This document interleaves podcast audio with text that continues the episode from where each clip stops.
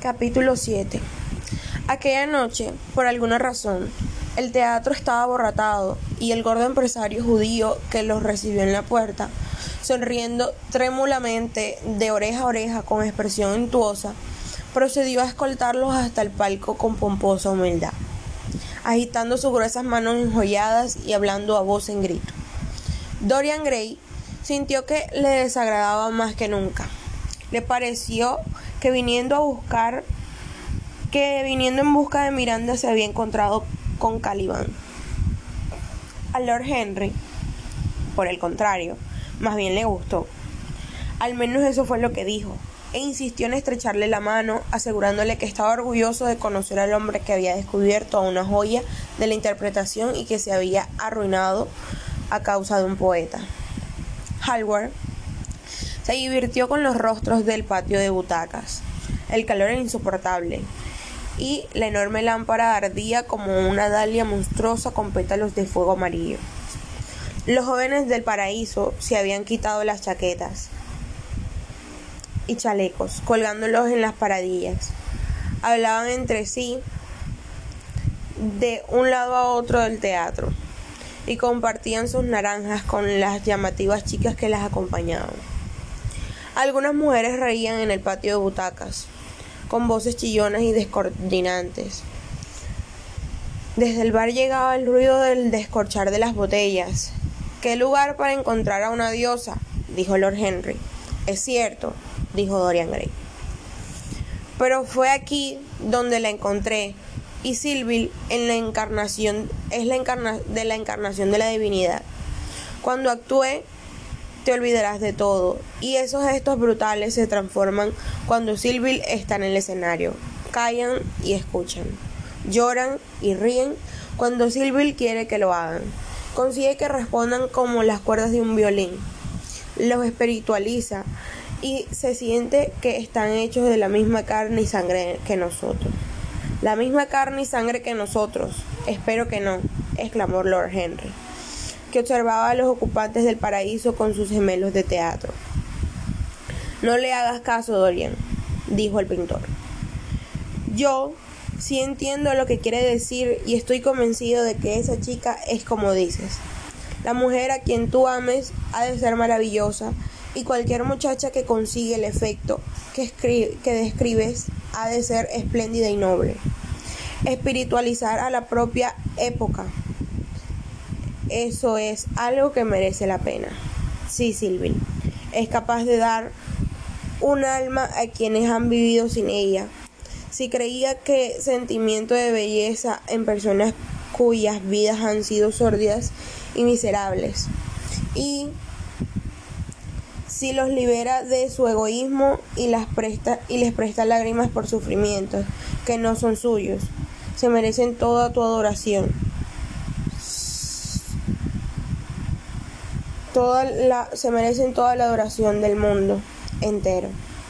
Tu matrimonio con ella es un acierto. Al principio los dioses es un acierto. Al principio no lo creía así, pero ahora lo veo de manera diferente. Los dioses han hecho que Silville vane para ti. Sin ella hubieras quedado incompleto. Gracias, Basil, respondió Dorian Gray, dándole un apretón de manos. Sabía que entenderías. Harry es tan cínico que me aterra. Pero aquí llega la orquesta, aunque espantosa, solo toca unos cinco minutos aproximadamente. Luego se levanta del telón y veréis que la muchacha a quien voy a dar toda mi vida y a la que yo he dado todo lo bueno que hay en mí. Un cuarto de horas después, acompañaba unos aplausos estruendosos. Silvia Vane apareció en el escenario. Sí, había duda de su encanto. Era, pensó Lord Henry, una de las criaturas más encantadoras que había visto nunca. Había algo que había algo de Gásela en su gracia tímida y sus ojos sorprendidos. Un ligero arrebol, que la sombra de una rosa en un espejo de plata. Se asomó a sus mejillas cuando él vio, cuando vio el teatro aborratado y entusiasta. Retrocedió sus pasos y pareció que temblaban sus labios. Basil Hallward se puso de pie y empezó a aplaudir, inmóvil como en un sueño. Dorian Gray siguió sentado mirándola fijamente. Lord Henry la examinó con sus gemelos y murmuró, encantadora, encantadora. La acción transcurría en el vestíbulo de la casa de los Capuleto y Romeo, vestido de peregrino, había entrado con Mercutio y sus amigos. Los músicos tocaron unos compases de acuerdo con sus posibilidades y comenzó la danza. Entre la multitud de actores desangelados y pobremente vestidos, Silvia Vane se movía como una criatura en un mundo superior, un cuerpo que se agitaba al bailar, como se mueve una planta dentro del agua. Los ondulaciones, las, los, las, las ondulaciones de su garganta eran las ondulaciones de un lirio blanco. Sus manos parecían hechas de sereno marfil. Y sí, sin embargo, resultaba curiosamente apática. No manifestó signo alguno de alegría cuando sus ojos se posaron sobre Romeo. Las pocas palabras que tenía que decir. Buen peregrino, no reproches tanto a tu mano un fervor tan verdadero. si juntan manos peregrino y santo, palma con palma, un beso de palmero. Junto con el breve diálogo que sigue, fueron pronunciadas de manera completamente artificial. La voz era exquisita, pero desde el punto de vista del tono, absolutamente falsa. La colaboración era equivocada, privada de vida a los versos, hacia que la, hacia que la pasión resulta irreal. Dorian Gray fue palideciendo mientras lo contemplaba. Estaba desconcertado y lleno de ansiedad.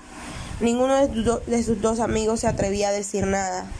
Silver les parecía absolutamente incompetente se, sentían horriblemente decepcionados. De todos modos, comprendían que la verdadera prueba de cualquier Julieta es la escena del balcón. En el segundo acto, esperarían a que llegara. Si faltaba allí, todo habría acabado. De nuevo estaba encantadora cuando reapareció al claro de luna. Eso no se podía negar pero lo forzado de su interpretación resultaba insoportable y fue empeorando con el paso del tiempo. Sus gestos se hicieron absolutamente artificiales. Subrayaba excesivamente todo lo que tenía que decir. El hermoso pasaje. La noche se oculta con su velo, sino el rubor teñiría sus mejillas por lo que antes había oído decir. Fue declamado con la penosa precisión de una colegiala que ha enseñado a recitar un profesor de locución en tercera categoría. Y cuando se asomó al balcón y llegó al maravilloso verso, aunque seas mi alegría, no alegra nuestro acuerdo de esta noche. Demasiado brusco, imprudente, repentino, igual que el relámpago que cesa antes de poder nombrarlo. Amor, buenas noches. Con el aliento del verano, este brote amoroso puede dar bella flor cuando volvamos a vernos. Dijo las palabras que se carecían por completo de sentido. No era nerviosismo. De hecho, lejos de estar nerviosa, parecía absolutamente dueña de sí misma. Era sencillamente una mala interpretación y Silville en completo desastre. Incluso el público del patio de butacas y del paraíso vulgar y sin educación había perdido antes por la obra. Había perdido antes interés por la obra. Incómodos, empezaban a hablar en voz alta y a silbar. El empresario judío, de pies, tras los asientos del primer anfiteatro. Golpeaba el suelo con los pies y protestaba indignado. Tan solo Sylvie permanecía indiferente. Al término del segundo acto se produjo una tormenta de silbidos. Lord Henry se levantó de su asiento y se puso el gabán. Es muy hermosa, Dorian, dijo, pero incapaz de interpretar. Vamos. Voy a quedarme hasta el final, respondió el joven, con una voz crispada y llena de amargura. Siento mucho, barbe siento mucho barberos hecho perder la velada. Os pido disculpa a los dos. Mi querido Dorian, a mí me parece que la señorita Vane está enferma, interrumpió Hallward. Vendremos otra noche. Ojalá estuviera enferma, replicó Dorian Gray. Pero a mí me ha parecido sencillamente insensible y fría. Ha cambiado por completo. Anoche era una gran artista, hoy es una actriz vulgar, mediocre. No hables así de alguien a quien amas, Dorian. El amor es maravilloso que es más maravilloso que el arte. Los dos son formas de imitación, señaló Lord Henry. Pero será mejor que nos vayamos. No debes seguir aquí por más tiempo, Dorian.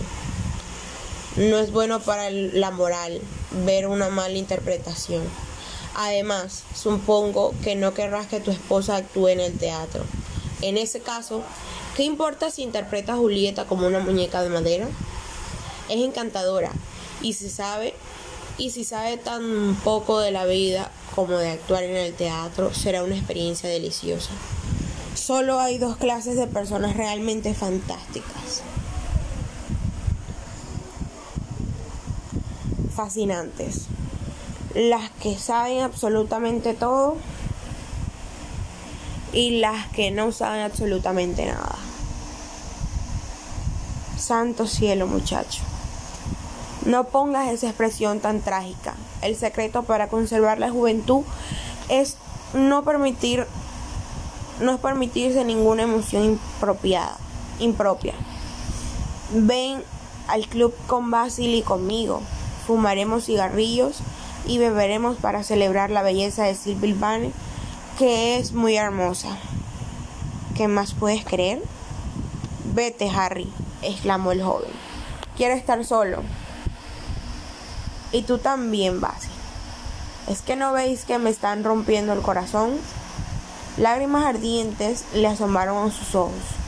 Le temblaban los labios y dirigiéndose al fondo del palco se apoyó contra la pared. Escondido escondiendo la, cara entre las manos. Vámonos, Basil, dijo Lord Henry, con una extraña ternura en la voz. Un instante después habían desaparecido. Casi enseguida se encendieron las cantilejas y se alzó el telón para el tercer acto. Dorian Gray volvió a su asiento. Estaba pálido, pero orgulloso e indiferente. La obra se fue arrastrando interminable. La mitad del público abandonó la sala, haciendo ruido con sus pesadas botas y riéndose. La representación había sido un fiasco total. El último acto que se interpretó ante una sala casi vacía. Una risa contenida y algunas protestas saludaron a la caída del último telón. Nada más terminar la obra. Dorian pasó entre bastidores para dirigirse al camerino de la actriz. Encontró allí a, Sylvie y con una expresión triunfal en el rostro y los ojos llenos de fuego, estaba ardiente. Sonreía, los labios ligeramente abiertos, a causa del secreto muy personal. Al entrar, Dorian, la muchacha lo miró y apareció en su rostro una expresión de infinita alegría. Qué mal he actuado esta noche, Dorian, exclamó. Horriblemente mal, respondió él. Contemplándole asombrado. Espantoso. Ha sido terrible. ¿Estás enferma? No puedes hacerte idea de lo que ha sido. No te imaginas cómo he sufrido. La muchacha sonrió. Dorian respondió acariciando el nombre del amado con la prolongada música de su voz como si mm, fuera más dulce que miel para los ojos, para los rojos pétalos de su boca. Dorian, deberías haberlo entendido, pero ahora lo entiendes ya, ¿no es cierto? ¿Entender qué? preguntó él colérico. El porqué de que lo haya hecho tan mal esto, esta noche. El porqué de que ahora en adelante lo haga siempre mal. El porqué de no el porqué de que no vuelva nunca a actuar bien. Dorian Gray se encogió los hombros. Supongo que estás enferma. Cuando estés enferma no deberías actuar. Te pones en ridículo. Mis amigos se han aburrido y yo me he aburrido. Sylvie parecía no escucharlo. Estaba transfigurada por su alegría, dominada por el éxtasis de la felicidad. Dorian, Dorian, exclamó. Antes de conocerte, actuar era la única realidad de mi vida. Solo vivía para el teatro. Creía que todo lo que pasaba en el teatro era verdad. Era Rosalinda una noche y Porcia otra. La alegría de Beatriz era mi alegría, e igualmente e igualmente las e igualmente mías las penas de Cordelia. Lo creía todo. La gente vulgar que trabajaba conmigo parecía tocada de divinidad. Los decorados eran mi mundo. Solo sabía que sombras, pero parecían reales. Luego llegaste tú, mi maravilloso amor, y sacaste a mi alma de su prisión. Me enseñaste que es la realidad. Esta noche, por primera vez en mi vida, he visto el vacío, la impostura, la estupidez del espectáculo sin sentido en el que se participaba. Hoy, por primera vez, me he dado cuenta de que Romeo era horroroso, viejo, y de que iba maquillado. Que la luna sobre el huerto era mentira, que los decorados eran vulgares y que las palabras que decía eran irreales, que no eran las mías, que no era lo que yo quería decir. Tú me has traído algo más elevado, algo de lo que todo el arte no es más que un reflejo. Me has hecho entender lo que en verdad es el amor. Amor mío, mi príncipe azul, mi príncipe de mi vida. Me he cansado de las sombras. Eres para mí más de lo que puede más eres para mí más de lo que puede hacer nunca el arte. ¿Qué tengo que ver qué tengo yo que ver con los con las marionetas de una obra? Cuando he salido en escena esta noche, no entendía cómo era posible que me hubieses que me hubiera quedado sin nada. Pensaba hacer una interpretación maravillosa y de pronto he descubierto que era incapaz de actuar. De repente he comprendido lo sonreído al oír. De repente he comprendido lo que significa amarte. Saberlo me ha hecho feliz. He sonreído al oír protestar a los espectadores, que saben ellos del amor como lo nuestro. Llévame lejos, Dorian. Llévame contigo donde podamos estar completamente solos. Aborrezco el teatro. Sé imitar una, sé imitar una pasión que no siento, pero no la que arde dentro de mí como un fuego. Dorian, Dorian, ¿no entiendes lo que significa? Incluso aunque pudiera hacerlo, sería para mí una profagación representar que estoy enamorada. Tú me has hecho verlo. Dorian se dejó caer en un sofá y evitó mirarla. Has matado mi amor murmuró. Silvi lo miró asombrada y se echó a reír. El muchacho no respondió. Ella se acercó y con una mano lo acarició el pelo. A continuación se arrodilló y se apoderó de sus manos, besándolas. Dorian las retiró, estremecido por un escalofrío. Luego se puso, se puso de pie en un salto, dirigiéndose hacia la puerta. Sí, exclamó, has matado mi amor. Eres un estímulo para mi imaginación. Ahora ni siquiera despiertas mi curiosidad. No tienes ningún efecto sobre mí. Te amaba porque eras maravillosa, porque tenías genio e inteligencia, porque hacías reales nuestros sueños. de los grandes poetas y dabas forma y contenido a las sombras del arte. Has tirado todo eso por la ventana. Eres superficial y estúpida. Cielo santo, qué loco estaba el quererte. Qué imbécil he sido. Ya no significas nada para mí. Nunca volveré a verte, nunca pensaré en ti, nunca mencionaré tu nombre. No te das cuenta lo que representabas para mí. Pensarlo me resulta intolerable. Quisiera no haberte visto nunca. Has destruido la poesía de mi vida. Qué poco sabes del amor si dices que ahoga el arte. Sin el arte no eres nada. Ya te hubieras hecho famosa, espléndida, deslumbrante. El mundo te hubiera adorado y habrías llevado mi nombre. Pero ahora, ¿qué eres? Una actriz de tercera categoría con una cara bonita. Silville palideció y empezó a temblar. Junto las manos y apretándolas mucho, dijo, con una voz que se le perdía en la garganta. No hablas en serio, ¿verdad, Dorian? murmuró. Estás actuando. ¿Actuando? Eso lo dejo para ti. Que lo haces tan bien, respondió él con amargura.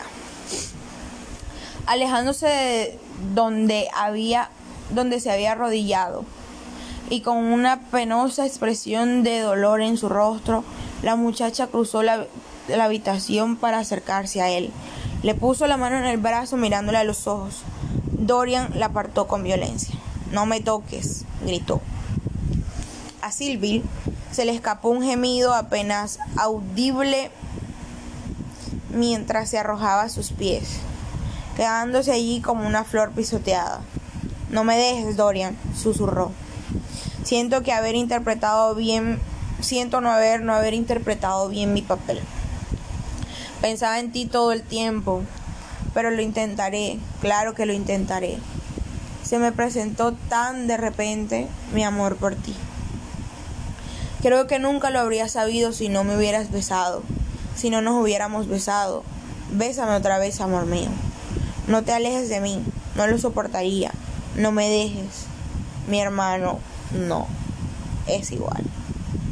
No sabía lo que decía. Era una broma. Pero tú, ¿no me puedes perdonar lo que ha pasado esta noche? Trabajaré muchísimo y me esforzaré por mejorar.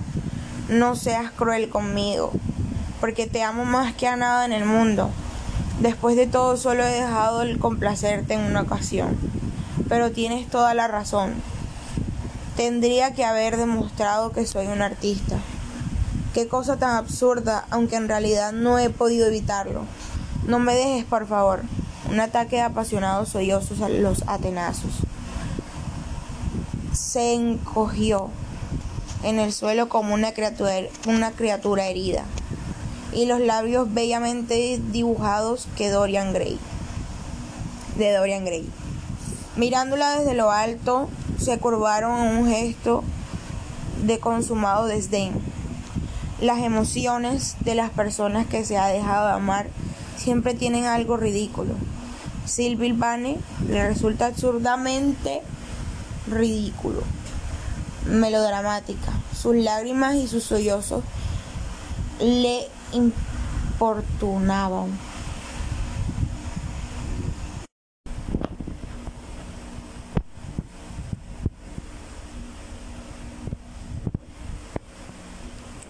Me voy, dijo por fin, con voz de clara y tranquilidad.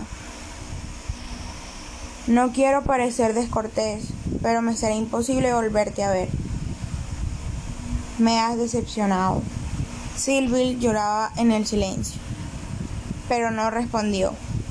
Tan solo se arrastró para acercarse más a Dorian. Extendió las manos ciegamente, cuando la impresión de buscarlo dando la impresión de buscarlo. El muchacho se dio la vuelta y salió de la habitación. Unos instantes después había abandonado el teatro. Apenas supo dónde iba.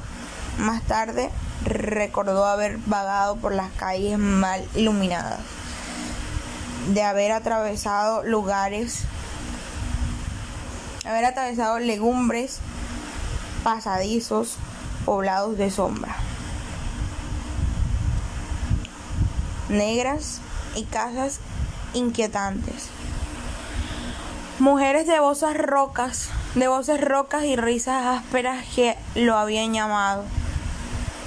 Borrachos de pasos inseguros habían pasado a su lado entre maldiciones, charloteando consigo mismo como monstruos antropoides. Habían visto niños grotescos apiñados en umbrales y oído chillidos y juramentos que solían de los patios melancólicos. Al hallar el alba se encontró cerca de Covent Garden. Al alzarse el velo de la oscuridad, el cielo enrojecido por débiles resplandores se vació hasta convertirse en una perla perfecta. Grandes carros llenos de lirios balanceantes recorrían lentamente la calle resplandeciente y vacía. El aire se llenó con el perfume de las flores y la belleza pareció proporcionalmente un analgésico para su dolor. Siguió caminando hasta el mercado y contempló cómo descargaban los vehículos. Un carrero de blusa blanca le ofreció unas cerezas. Dorian les dio gracias y preguntándose por qué el otro había negado a aceptar el dinero a cambio, empezó a comérselas distraídamente las habían recogido a medianoche y tenían la frialdad de la luna. Una larga hilera de muchachos que transportaban cajones de tulipanes y de rosas amarillas y rojas desfilaron ante él, abriéndose camino entre enormes montones, verdaje, verdejade y de hortalizas. Bajo el gran pórtico de columnas grises desteñidas por el sol y una banda de chicas desamparadas con cabeza descubierta esperaban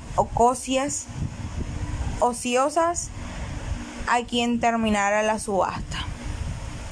Otras se amontonaban alrededor de las puertas batientes del café de la, de la piazza. Los pesados percherones se resbalaban y golpeaban con fuerza los ásperos adoquines, agitando sus ármenes con campanillas. Algunos de los cocheros dormían sobre los montones de sacos, con sus cuellos metálicos y sus patas rosadas. Las palomas corrían de acá para allá picoteando semillas. Después de algún tiempo, Dorian Gray paró en un coche de punto que lo llevó a su casa. Una vez allí se detuvo unos instantes en un umbral recorriendo la mirada de la plaza silenciosa, con sus ventanas vacías, eh, sus contraventanas y, su, y los estores de mirada fija. El cielo se había convertido en un puro ópalo y los tejados de las casas brillaban como un plata bajo él. De alguna chimenea al otro lado de la plaza empezaba a alzarse una delgada columna de humo que pronto curvó en el aire nacarando sus voluntuosas moradas. En la enorme linterna veneciana, botín dorado de alguna gándola ducal, que colgaba del techo un gran vestíbulo revestido de manera de noble. Aún ardían las luces en tres techos, en tres mecheros, semejantes a delgados pétalos azules con un borde de fuego blanco. Los apagó y después de arrojar capa y sombrero sobre la mesa, cruzó la biblioteca en una discreción a la puerta de su dormitorio.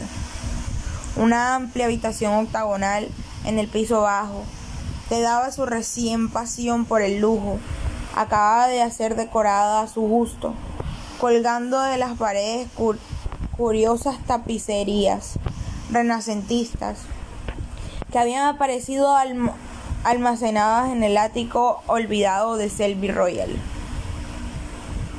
Mientras giraba la manecilla de la puerta, su mirada se posó sobre el retrato pintado de Basil Hallward. La sorpresa le obligó a detenerse. Luego entró a su cuarto sin perder la expresión de perplejidad. Después de quitarse la flor que llevaba en el ojal de la chaqueta, pareció brillar. Finalmente, regresó a la biblioteca. Se acercó al cuadro y lo examinó con detenimiento iluminado por la escasa luz que empezaba a atravesar los estores de seda de color crema. Le pareció que el rostro había cambiado ligeramente. La expresión parecía distinta. Se diría que había aparecido un toque de crueldad en la boca. Era sin duda algo bien extraño. Dándose la vuelta, se dirigió hacia la ventana y alzó el estor. El resplandor del alba inundó la habitación y barrió hacia los rincones oscuros las sombras fantásticas, que se inmovilizaron temblorosas. Pero la extraña pasión que Dorian Gray había advertido en el rostro del retrato siguió presente, más intensa, si cabe. La temblorosa ardiente luz del sol le mostró los pliegues crueles en tomo a la boca con la misma claridad que si se hubiera mirado en un espejo después de cometer alguna acción abominable. Estremecido, tomó de la mesa un espejo oval, encuadrado por cupidos de marfil, como uno de los muchos regalos que Lord Henry le había hecho, y lanzó una mirada rápida a sus brillantes profundidades. profundidades. Ninguna arruga parecía parecida había formado sus labios rojos. ¿Qué significa aquello? Después de frotarse los ojos, se acercó al recuadro y examinó de nuevo. No había ninguna señal de cambio cuando miraba el lienzo y sin embargo no cambia la menor duda de que la expresión del retrato era distinta. No se le había inventado. Se trataba de una realidad atrozmente visible. Dejándose caer sobre la silla empezó a pensar. De repente, como, como en un relámpago, se acordó de lo que dijera en el estudio de Basil Hallward el día en el que el pintor concluyó el retrato. Sí, lo recortaba perfectamente. Había expresado un deseo insensato, que el retrato envejeciera y que él se conservara joven, que la perfección de sus rasgos permanecieran intactos y que el rostro del lienzo cargara con él el peso de la pasión y de sus, de sus pecados. Que la imagen pintada pareciera las arrugas del sufrimiento y de la meditación, pero que él conservara todo el brillo delicado y atractivo de una adolescencia que acababa de tomar conciencia de la misma. No era posible que su deseo hubiera sido escuchado Cosas así no sucedían, eran imposibles. Parecía monstruoso incluso pensar que en, ello.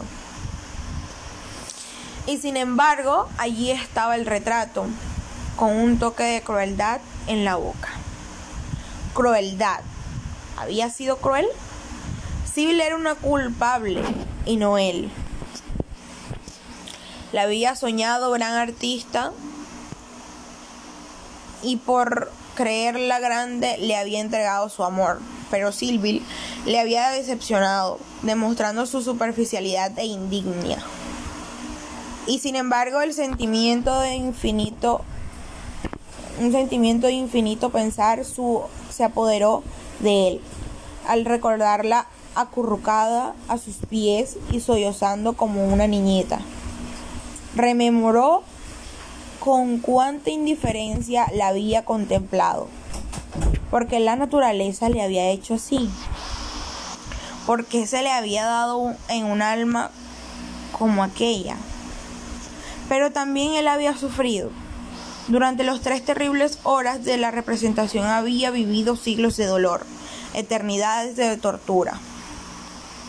Su vida, bien válida, bien valía la de Sylvie.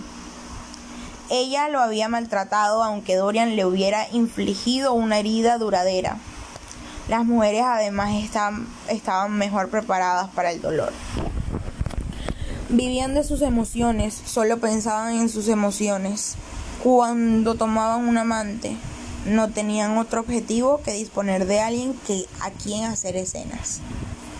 Lord Henry se le había explicado y Lord Henry sabía cómo eran las mujeres. ¿Qué razón había para preocuparse por Sylvie Vane? Ya no significaba nada para él. Pero, ¿y el retrato? ¿Qué iba a decir el retrato? El lienzo de Basil Hallward contenía el secreto de su vida, narraba su historia, le había enseñado a amar su propia belleza, le enseñaría también a aborrecer a su propia alma. ¿Volvería alguna vez a mirarlo? No se trataba simplemente de una ilusión que se aprovechaba de sus sentidos desorientados. La horrible noche pasada había engredado fantasmas. De repente esa minúscula mancha escarlata que vuelve loco a los hombres se había desplomado sobre el cerebro. El cuadro no había cambiado, era locura pensarlo. Sin embargo, el retrato seguía contemplándolo con el hermoso rostro deformado por una cruel sonrisa. Sus cabellos resplandecían brillantes, pero el sol matinal, los azules del lienzo se clavaban en los suyos. Un incidible sentimiento de compasión le invadió, pero no por él, sino por aquella imagen pintada. Ya había cambiado y aún cambiaría más. El oro era el oro se marchitaría en gris las rosas rojas y blancas morirían. Por cada pecado que cometiera una mancha, vendría a ensuciar, a destruir su belleza. Pero no volvería a pecar. El cuadro igual o distinto sería el emblema visible de su conciencia. Resistiría a la tentación. Nunca volvería a ver a Lord Henry. No volvería a escuchar al menos aquellas teorías sutilmente soñosas que en el jardín de Basil Hallward había desertado en el en él por primera vez en el deseo de cosas imposibles. Volverían junto a Sylvie Vane. Le pediría perdón, se casaría con ella, se esforzaría por amarla de nuevo. Sí, era era su deber hacerlo. Sin duda, había sufrido más que él, pobre chiquilla. Qué cruel y egoísta había sido. La fascinación de provocar que provocara en, la, en él renacería. Serían felices juntos. La vida con ella sería hermosa y pura. Se levantó de la silla y colocó un biombo de grandes dimensiones delante del retrato, estremeciéndose mientras la contemplaba. ¡Qué horror! murmuró, y acercándose a la puerta que daba al jardín, la abrió. Al pisar la hierba respiró hondo. El fresco del aire matutino pareció ahuyentar todas sus sombras, sus sombrías pasiones. Pensaba solo en Silvia un débil eco de antiguo amor reapareció en su pecho. Repitió muchas veces su nombre. Los pájaros que cantaban en el jardín, empapado de rocío, parecían, de rocío, parecían hablar de ella a las flores.